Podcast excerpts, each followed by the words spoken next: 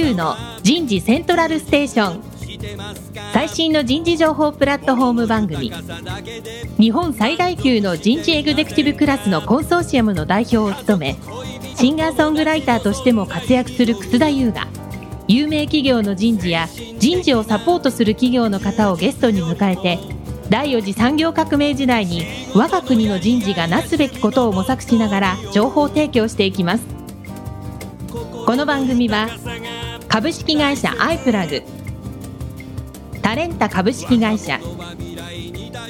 株式会社ファーストキャリア。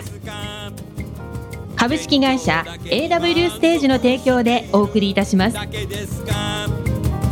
本の未来は明るいと思うなら。楠田優の人事セントラルステーション。最新の人事情報プラットフォーム番組、パーソナリティの楠田優です。え今日は全員ですね、オンラインで収録をしますので、それぞれ別な場所からですね、入っていただいています。田村彩の健康ポイント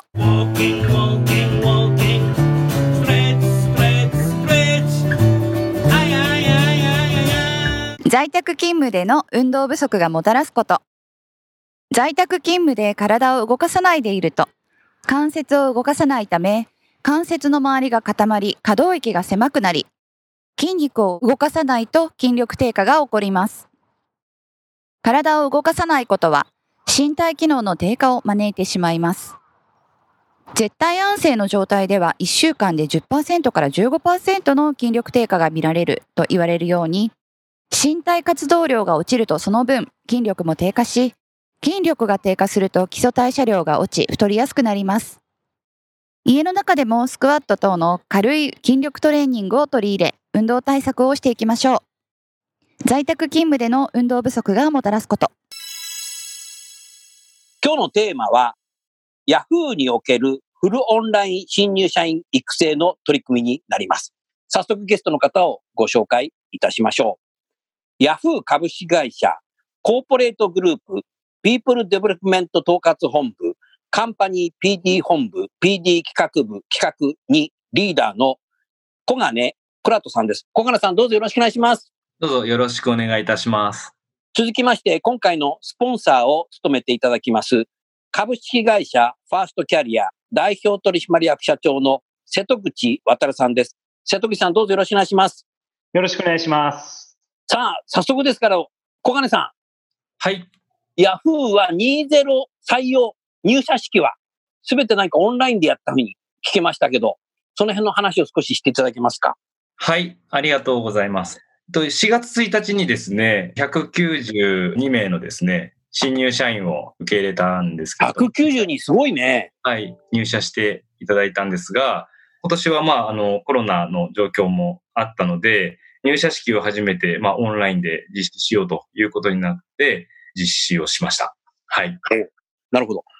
いつぐらいにその入社式をオンラインでやろうっていうふうにお考えになったんですか？そうですね。検討をしなければならないという話が出たのが3月の上旬だったんですが、決定したのが本当にもう3月の中旬に差し掛かっていたので、おえー実質なので2週間ぐらいで用意したというか。おーそれすごいね。素朴な質問ですけど、はい。新入社員の方はみんなパソコンだとかインターネット接続する環境は全員あったんですか？はい、えっとですね、まさにその会社の端末ででしかですね、入れない情報というのがあったので、まず会社の端末を全員に、あの、貸与、付与するというところが、えっと、まず最初のミッションになりました。はい。なので、実際はですね、そのオンライン入社式というものをやりながらですね、順次、並行してあの、リアルに会社に一瞬来てもらって、その端末を渡していくというのを、まあ、ソーシャルディスタンスの、えーまあ、3密を避ける対応を取りながらやっていったというのが、セットアップもじゃあご自分がやったんですね、みんな。そうですね。はい。最低限のセットアップだけしてもらって、で、それだけしてもらったら、あとは自宅に戻ってもらったというところです。おーそうするともう無事皆さん4月1日にオンラインでみんなログインされてきて。えっ、とですね、もう少しご説明が必要なんですけど、入社式というのが実はその端末を配る前に実施されたので、このオンライン入社式自体は、あの、使用の端末で、あ、なるほど端末で、はい、受けてもらいました。うん。それでも皆さん入ってきたんだね。そうですね。問題なく入ってもらいましたね。瀬戸口さん、はい。さすがやっぱインターネットの会社ヤフーさんだから、ヤフーさんに内定もらう人って インターネットできませんっていうことは多分ないんだろうなと思うけど、うんさすがだね。ですね。うん、何か瀬戸口さん、小金さんにご質問ございますか？はい。あの、私たちもですね、あの、いろんな会社さんの手伝いしている中で、あの、聞こえてくる声で、そこのその端末が用意できなくて、その環境が整わないから、オンラインだったりフルリモートの研修であったりですとか、まあ、そういう入社式っていうのはなかなかできなかったっていうような声があったりもしたんですけども、なんかそのあたりってヤフーさんだと今話もあったように、あまり、なんて言うんでしょうね、トラブルというか、難しいこともなくクリアできたというような感じなんですかね。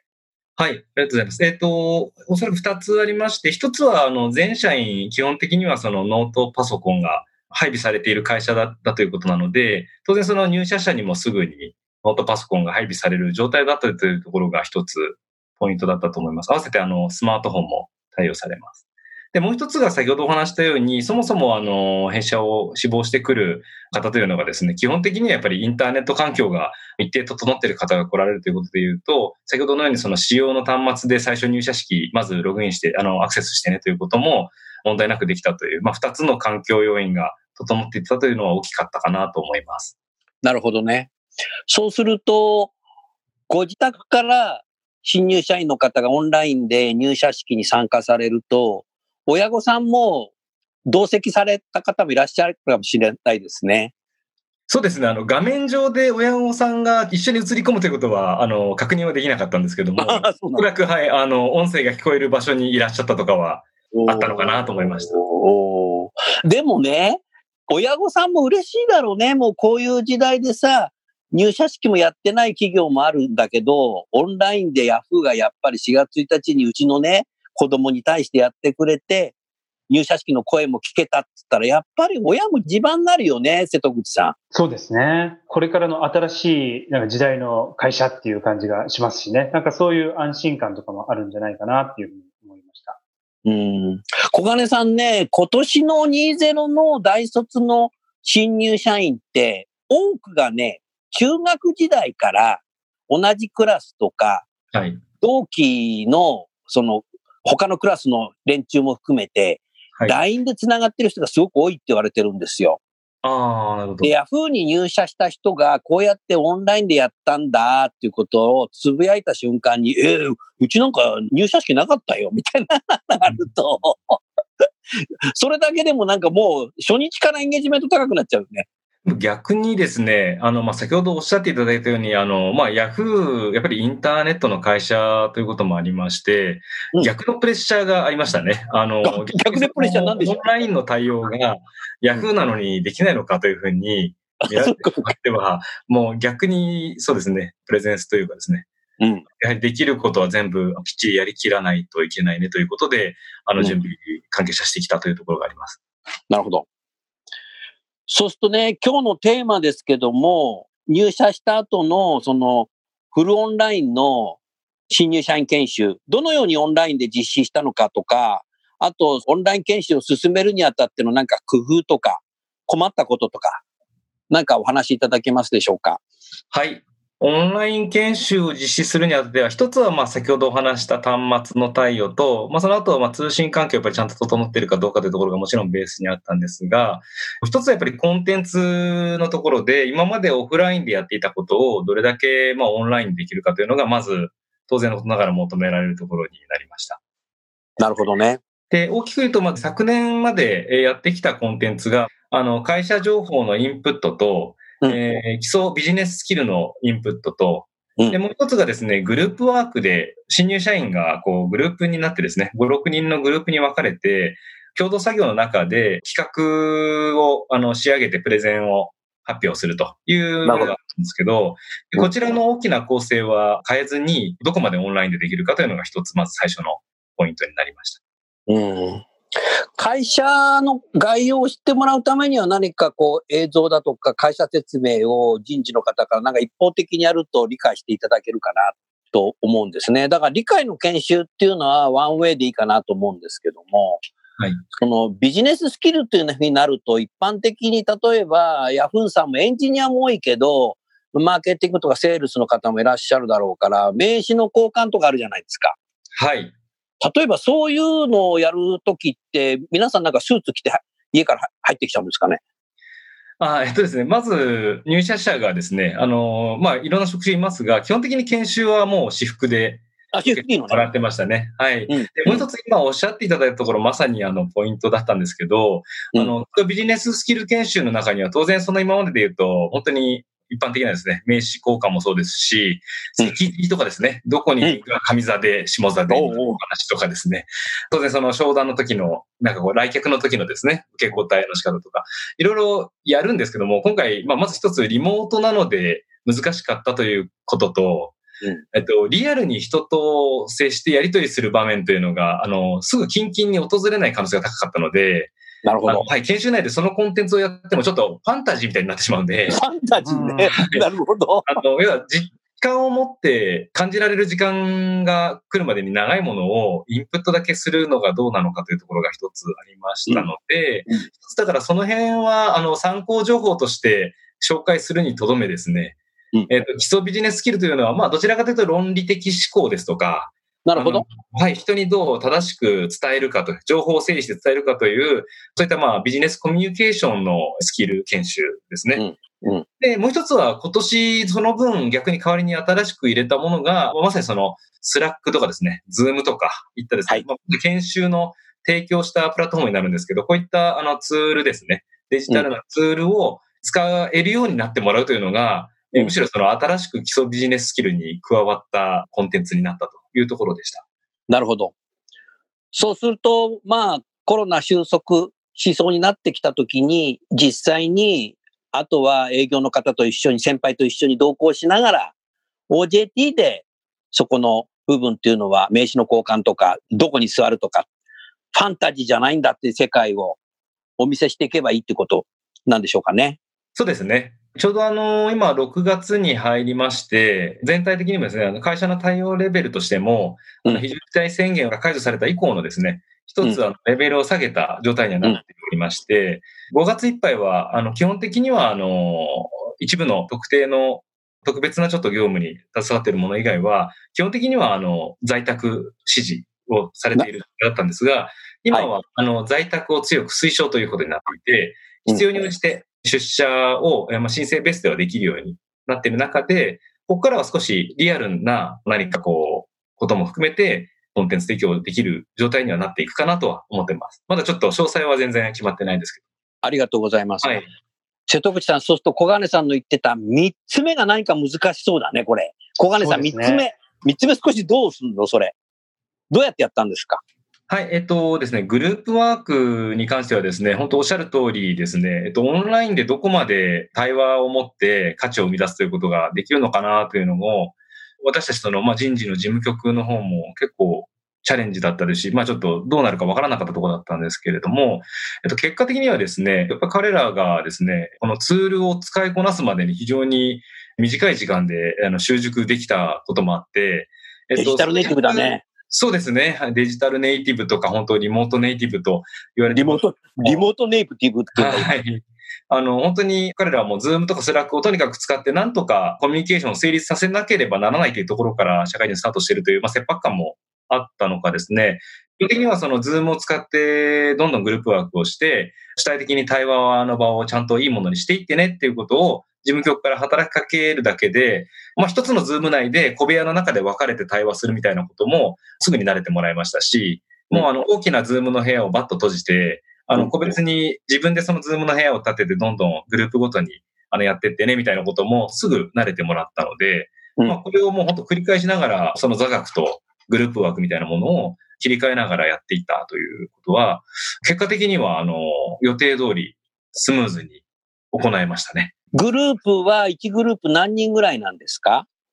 えー5人から6人で1グルみープ。皆さん、それぞれが、こう、グループワークしたとき、きちっと喋ってましたか？そうですね。はい。あのー対話のその場面を全部見れてるわけでは当然ないんですが。あ、もちろんそうだね。うんはい。一日の終了後にですね、お互いに相互フィードバックをしてくださいということを言っていたんですね。ヤフーは結構そのフィードバック文化みたいなことを大事にしているので、えっと、まあそ8れ年、8年前からもうワンオンワンやってフィードバックやるのは当たり前なカルチャーになっちゃったからね。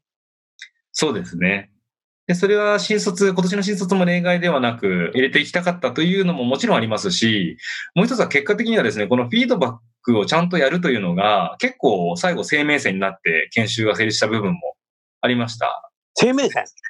はい。新卒全員をですね、やっぱりリアルに全員一つの会場で見れてるわけじゃないので、どうしても一人一人を見る目線の強さというかですね、これがやっぱりちょっと弱まってしまったというのが一つリモートになった時のあの課題だったんですけれども、これをまああの新卒の社員同士がですね、あの日々お互いをちゃんと観察してフィードバックし合うっていうことで、結果的にはですね、程よい緊張感と、あとは、その、今日一日を振り返ってどうだったのかというのを、お互いが、あの、自身を振り返るということにつながったということで、まあ、その点は、あの、そこで保管できたのかなというふうに思っています。でもその仕組みは、あれですね、フィードバックから人間って成長できると思うので、人事が一人一人見ていなくても、グループの中でお互いにフィードバックしていけば、自立するのももしかしたら昨年用の人たちよりも早いんじゃないかなっていうふうに素朴に思いました。フィードバックはポジティブなフィードバックとややネガティブなフィードバックがあるけど、人事的にはどういうふうに考えてらっしゃいますか？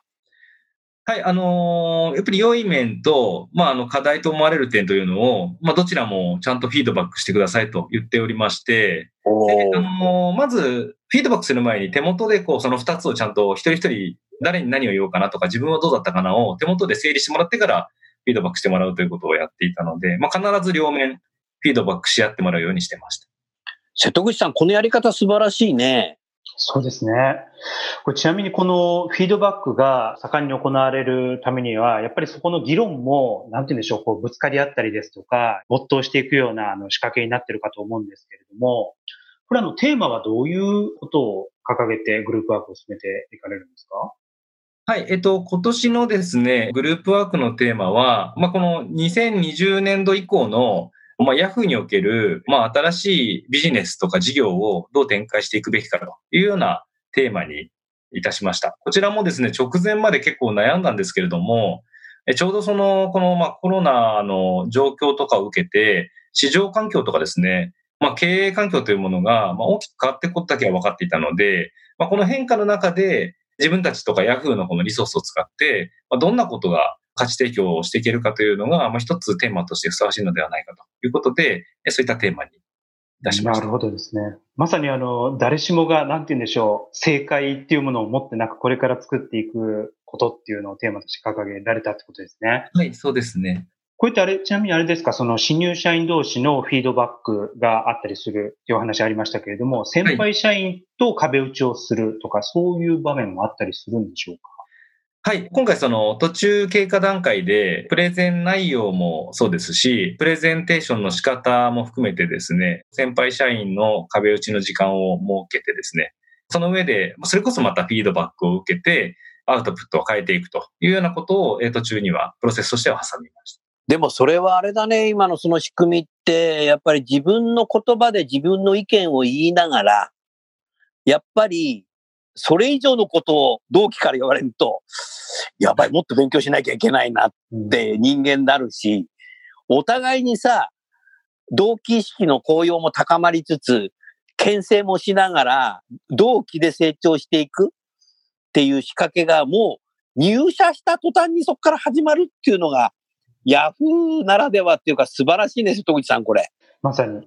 あの、他の会社さんでもそのオンラインでグループワークをして、例えばズームのあのグループでこうフィードバックをするなんて話も伺ったことがあるんですけども、なかなかうまくいかなかったっていう話を聞いてですね。で、うんそこはやっぱり人間関係がこうできていてこそ、そのオンラインでのフィードバックがこう機能してくると。そこがこう出来上がってない中では、やっぱり様子見のフィードバックになってしまったりですとか、ちょっとあの浅いことをこう、お互い傷つかないように言い合ったりいうことに終始してしまったなんて声もあるんですけれども、そのあたり御社ではなんかいかがでしたか？はい、ありがとうございます。その辺はですね、まず一つはグループワークのグループを、新卒研修期間中ですね、あの、変えずにずっと同じグループでまあやっていくことで、まあ、徐々に関係性が深まっていくようにちゃんとしたというのが一つベースにありました。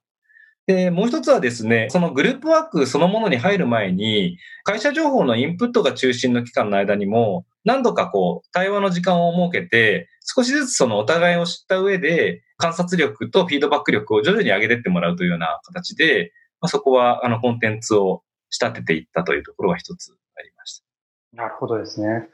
これはあの、あれですか、その例年に比べると、そのあたりの構成だったり、その中身っていうのも、やはりあの、今回に向けて結構変えられた部分が多いんですか？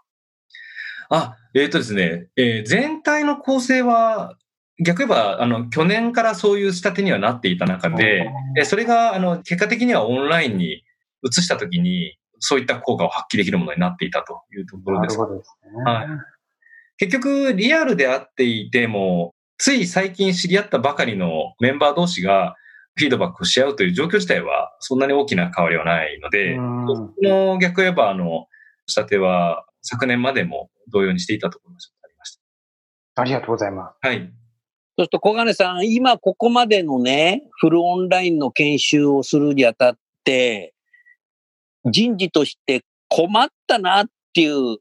瞬間って何かありましたか？そうですね。やっぱり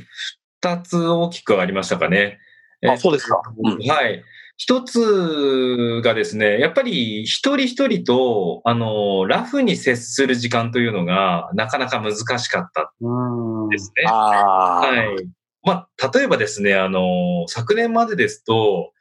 多少ちょっとこう、あの、態度で注意をしてあげた方が良さそうだなという社員の時にはですね、うんあの、休み時間の時にちょっと捕まえて、さっき少し集中できてなかったんじゃないのみたいなことを、例えばフィードバックするみたいなことができたんですけども、うんうん。やっぱりそういう声掛けみたいなものをわざわざその個別に別途スラックでダイレクトで送るとかっていうのも少し強めになってしまいますし、うん、別途ズームを立ち上げるというのも大げさですしとかっていうのはちょっと難しい部分がありましたかね。文字情報だとね、やっぱり心が伝わらないことあるもんね。そうですね。こう軽めになんとなくこうあの、ちょっとフランクに伝えるとかっていうのがうん少し難しかった。それだから個別対応を、それがないかったとて、研修上すごく大きな問題にはならないんですけど、やっぱりあった方が、より良い、あの、ナビゲーションができたかなっていうようなことが、できなかったっていうのは一つうした。んこれはでも瀬戸口さんさ、ガラス越しにさ、言葉で言うのもなかなか難しそうだね。うん、そうですね。逆に小金さんさ、それは個別に電話のがいいかもしんないね。ああ、そうですね。電話とかは。電話だとさ、ニュアンスが通じやすいじゃない。はい。それでこの画面だとさ、なんか顔がちょっとわかんないんだよね。あの、はい。アイコンタクトできないから画面は。画そうですね。面とさ、そのカメラの位置が違うから、カメラ見て話す人っていないから、はい。アイコンタクトできないから逆になんかさ、はい。どうしても心が強く通じないところがやっぱりオンラインってあると思うので、もう耳だけで聞いてもらうということでさ、君さ、みたいな形で、よかったんだけどさ、あの時こんな対応、こういう言葉遣いはこれから気をつけた方がいいよと。だから次回のグループワークの時はもうちょっとこうしてごらんとかさ、なんかそれもありかなと思った。そうですね。うん、まあ、でもさい、そういう、あなた自身がやっぱ経験すると、今後じゃあこういう場面ってオンラインでどうやろうかなっていうのを考える時間があること自体も、人事も勉強になったね。ああ、それも間違いなくありましたね。本当に今回はですね、あの、私たち自身がすごく変化しないと対応できないことが多かったという中で言うと、はい。やっぱり Yahoo ってあの、人材開発の基本にその経験学習というものを置いていて、まあ経験したことをどれだけ学びに変えていくかというところなんですけど、まさにあの、もちろんその新入社員にとってのあの、大いなる経験学習をどう設計するかというのをやったんですけど、提供した私たちもまた経験学習をする時間になったというのは間違いないかなというふうに思います。ありがとうございます。はい。ちなみに、配属はいつですか？はい。えっとですね、配属はですね、職種ごとに少し差がありまして、ビジネス職、えっと、営業ですとか企画ですとか、あの、人事含めたスタッフ部門配属のビジネス職と呼ばれているメンバーはですね、実はもうその新入社員の入社時研修が終わった直後の、えっと、4月の13日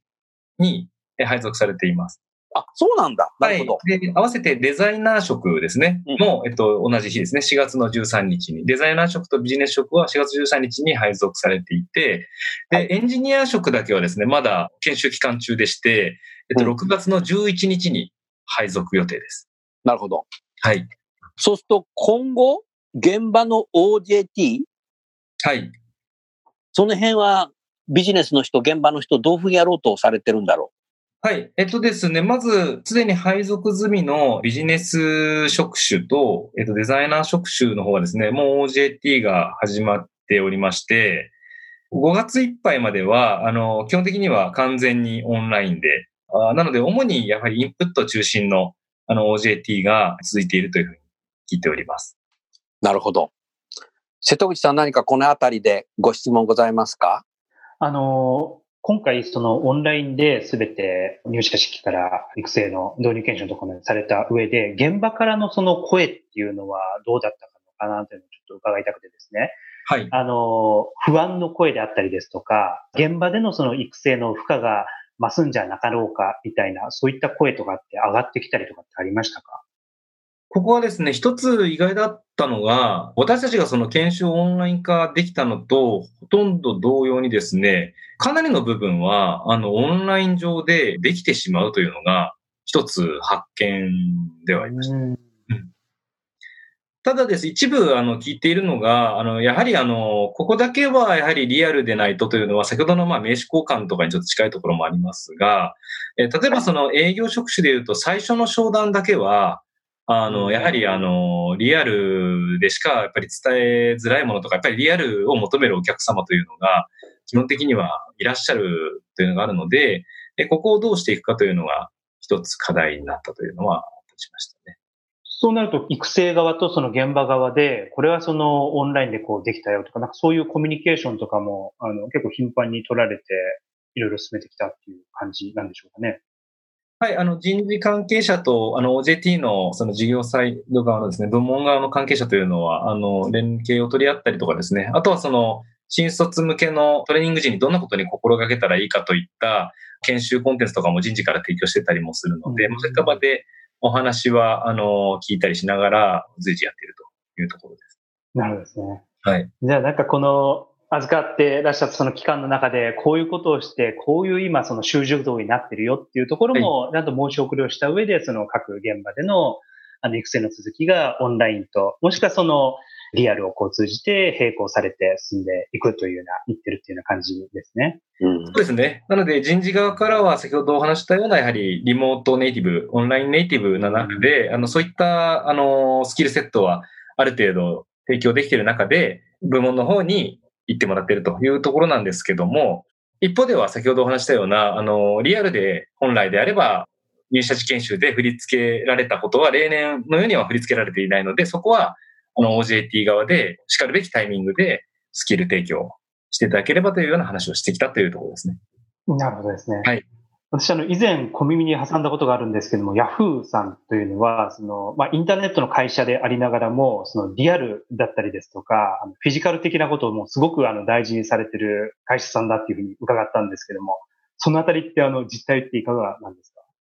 はい、あのですね、えっと、ちょうど今、あの、やはりこの警戒レベルというのを、えっと、一定ちょっと下げつつある6月に入ってきている中でということもあって、やはりどのタイミングで、その入社式って今結局オンラインしかできてない中で、やっぱり全員いつリアルで会えるかみたいなことはちゃんと考えていかないとね、ですとかですね。あとはやっぱりなるべく早いタイミングで、まだほとんどそのオフィスに行ったことがない、あの、新入社員に、どういうタイミングでちゃんとリアルなオフィスの中での環境というものを分かってもらうかみたいなところは、今の段階から検討はもう始めているというところです。そうか、そうすると、ロッジも知らない新入社員がいるわけだ。そうですね。はい。小金さんね、その新入社員の研修を企画する立場の方って、はい。来年3月末に1級入社した人たちの1年後と、今年の20の新入社員と、はい。どれだけ違ったかなっていうのは、来年3月末によぎると思うんですよ。はい。その中で、やっぱりオフラインの方が良かったなってよぎることを予想すると、この夏以降ね、いわゆる今年の後半、はい。その一般的で言うと、その、瀬戸口さん、あの、なんていうの、フォローアップ研修っていうの？はい。こういうことをよくアナログでやってる会社があるけど、ヤフーさんとして来年の3月末にさ、はい一級のアナログでやってたよ、奴らよりいいな、みたいな、何かそういう企みというか企画と案とかアイディアとかなんか、なんか考えてらっしゃるの、今段階は。まだこれから。そうですね。正直言うと、今は、あの、やはりオンラインの中でビジネスパーソン人生を始めたというところで、え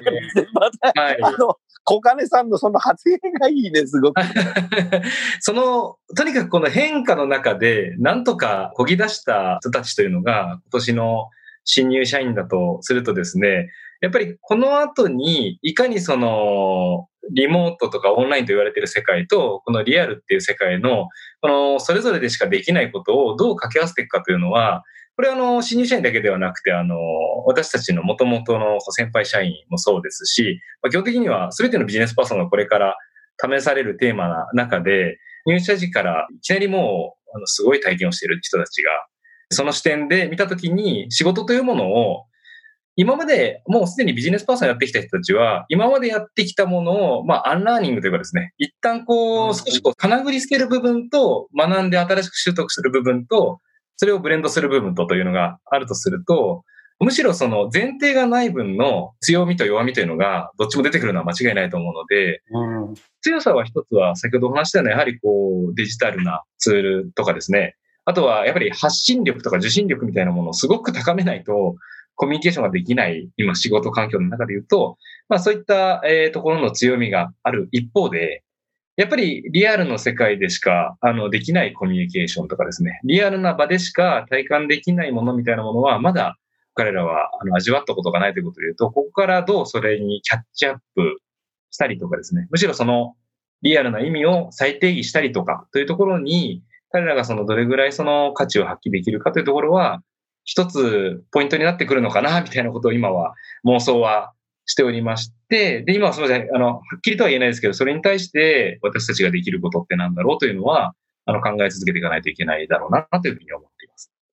あのー瀬戸口さん、小金さんね、今日たまたまこの収録直前まで、3ヶ月ぶりにね、僕ね、新宿に行ったんですよ。まあ、新宿まで大江戸線で11分だから、でもね、ほんとね、3ヶ月ぶりに行ったの。それでね、ギャップの新宿店が昨日リニューアルしたんで行ったんですよ。うんそれからその同じビルの上の方がタワーレコードがあるので、そこも行ったんですけども、この3ヶ月間にオンラインでギャップで洋服買ったりとか、オンラインで CD をいっぱい買って家で音楽聴いて仕事してたんですけども、オンラインって楽ちんじゃないうんいながらしてなんか寝っ転がっても買い物できたぞみたいな。うんでもね、3ヶ月ぶりに新宿行ってお店に入った瞬間ね、同じ商品があるんだけど、ワクワクしたんだよね。うん。あお店の人が接客してくれたりするとさ、ーちょ、ちょ、ちょっと試着してきますみたいに言ってさ、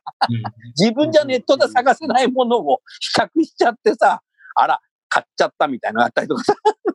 うんだ、だから、何を言ってるかっていうと、小金さん、今年デジタルでずーっとやってってさ、はい。昨年はみんなアナログでずーっとやってきてさ、はい。その両方を知った人だけが、21の新卒の育成が新たに企画できると思うんだけど、あはなた自身こんだけデジタルやってて、去年はアナログやってて、はい。来年21の新入社員で何かこんなことができそうだなと、ここはアナログでやった方がいいなとか、ここはやっぱり、ここはデジタルだとファンタジーだからダメだなとかさ、な何かもう、もう今相当頭の中よぎってない？そうですね。妄想レベルではいっぱい本当によぎっているんですけども、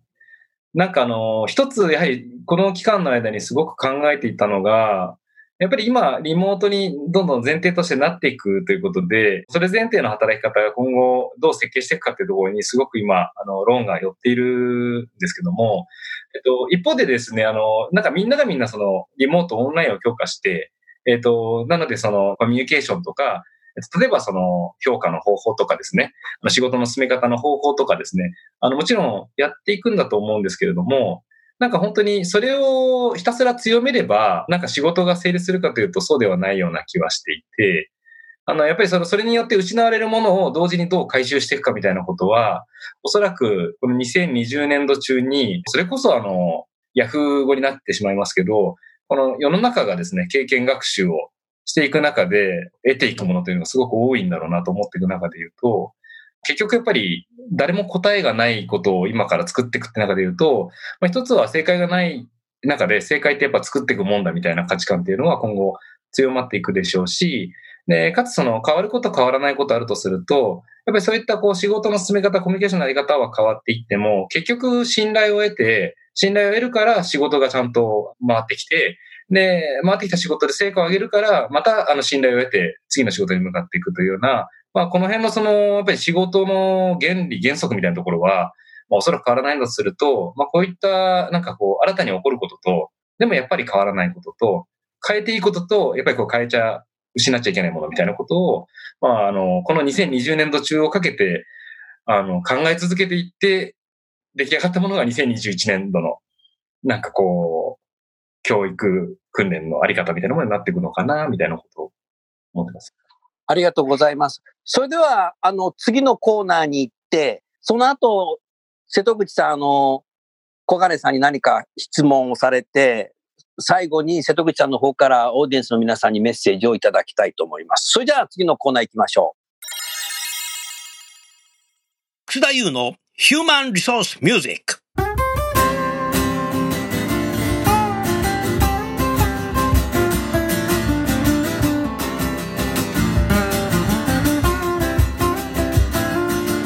今日の曲は、承認。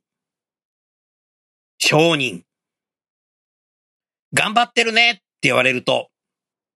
すごく嬉しいですよね。でも頑張ってねって言われると何か突き放された感じがします。そんな歌詞を書いてみた私のサードアルバム、時代は変えられるの中から承認お聞きください。頑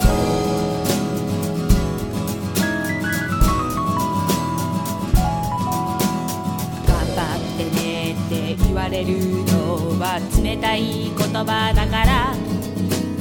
頑張ってねって言われるのは見捨てられてる気がする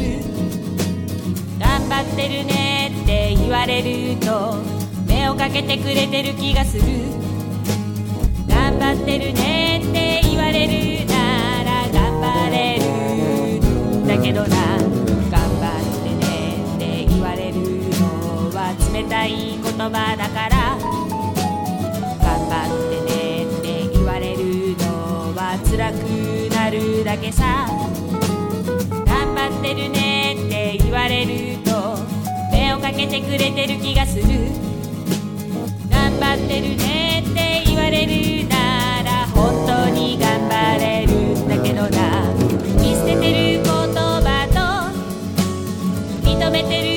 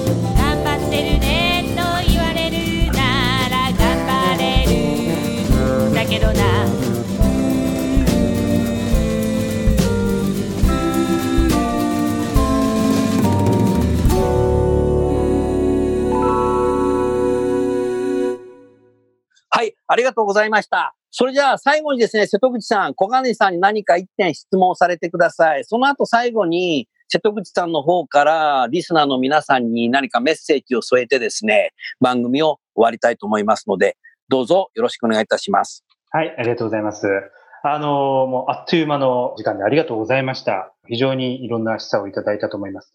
あの、ちょうどですね、やはり、まあ、この、まあ、第一クォーター、こう、終えてですね、ここから、その、秋口、そして、まあ、年末、そして、まあ、年明けに向けてですね、どういうふうに、このオンライン、そしてリアルとの融合を図りながら、あの、人材育成をアップデートしていこうかって、あの、たくさんの会社さんがやっぱり悩まれています。で、その中でいろんな制約があったりだとか、やっぱりなんかその会社としての、なんて言うんでしょうね。なんかしがらみみたいなものがあったりだとかで、なかなかこう踏み出せないなっていうような会社さんもあったりするんですよね。先ほどの小金さんがおっしゃったような、あの、いろんなその、なんでしょう、トライをしながら、あの、次を作っていくっていうのを志していく中で、その中でも今のタイミングだからこそ、人事担当者だったり、人材開発の担当者に、ぜひあの、なんでしょう、アドバイスしたい、この第一歩目、こういうことをあの考えてみるといいよっていう。第一歩目って、どんなあたりになりますでしょうかね。はい。そうですね。ここから人事担当者として、まあ本当に自分が思っていることはですね、間違いなくその変化もし続ける時代に入ったっていうのが一つあるとすると、なんかこの変化になんとか対応しようっていうことをし続けていると、おそらく間に合わないことの方が多くなってきている時代だなという気はしています。で、それが、あの、もともとそういう時代だったとは思うんですけども、本当にこの、今年入ってからのコロナのこの状況を受けて、それがますます加速しているというところだとすると、まあ、一つやっぱり会社のあり方も変わっていきますし、やっぱりその人事制度とか、そのまあ仕事の進め方とか仕事での評価のされ方みたいなことも、まあ変えていく必要がある中で、まあ一番やっぱり大事なのはですね、やっぱりその自分自身が前の考え方にとらわれていると、やっぱりこうあっという間に対応できなくなってしまうということで言うと、やっぱ常に自分のですね、まあ価値観っていうとちょっと大げさなんですけど、例えば一つ研修ってこうあるべきとかもそうですし、人材開発とか組織開発っていうものは、こういうものであるべきと思っているのって、もう今思っていること自体は昨日までの常識でやっぱりできてしまっているので、もう今日にもそれが崩れ去って、えー、最新にアップデートしなければいけないとか、明日にはもう変えなければいけないかもしれないとか、いうことを考えながら、まあ、本当に去年と同じ仕事をしないでアップデートしていくっていうのは今までもヤフーやってきてるんですけど、それがもうどんどんスパンが短くなって、先月と同じことを今月しちゃダメかもしれないとか、先週と同じことを今週してたらダメかもしれないというぐらい、やっぱり自分自身の考え方とかやり方を変えていけないと、これはまあ人事パーソンだけではないと思うんですけど、すべてのビジネスパーソンかもしれませんが、あの、求められる一歩目のマインドというか、心構えになってくるのかな、みたいなことを思ってますし、自分はそういう人で居続けたいな、というふうに思って働いていきたいなと思っています。はい。素晴らしいね。もう変化を楽しんでるよね、瀬戸口さん。本当そうですね。ありがとうございます。それじゃあ最後に瀬戸口さんの方からリスナーの方にメッセージを添えて番組を終わりたいと思います。お願いします。はい、ありがとうございました。あの、今回のタイトルで Yahoo におけるフルオンライン新入社員育成の取り組みというテーマだったんですけれども、あの、とかくオンラインなのか、もしくはそのリアルなのかっていうのはそのツールの、なんて言うんでしょう、どっちの良し悪しっていうような議論っていうのが、やっぱりあの、多くの場面で起きがちなんですけれども、今日のあの、小金さんのお話を伺っていて、やっぱりそのリアルなのかデジタルなのか、これどっちもあの良さもあったりもしますし、そこをこううまくあの融合しながら、解がない今のこの状況において、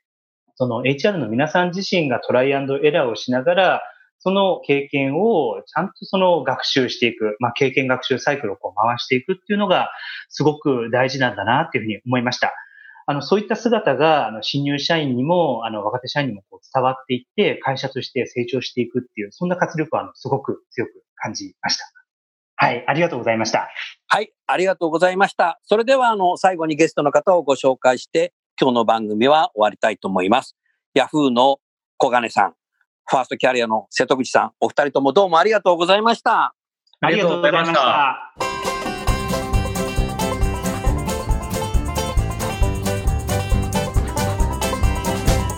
今日の番組はいかがでしたか？楠楠田優のサードアルバムの中から輝け飛び出せグローバル人材とともにお別れですこの番組は企業から学生に直接オファーを送ることができる新卒向けダイレクトリクルーティングサービスを提供する株式会社アイプラグワークハッピーな世の中を作るをミッションとし世界の HR テクノロジーを日本市場に展開するタレンタ株式会社。若きリーダーたちの可能性を引き出し企業と社会の成長に還元する株式会社ファーストキャリア。職場でできるストレッチとの高いウォーキングを提供する健康経営サポート企業の株式会社 AW ステージの提供でお送りいたしました。それでは次回もお楽しみに。届けてゆこう。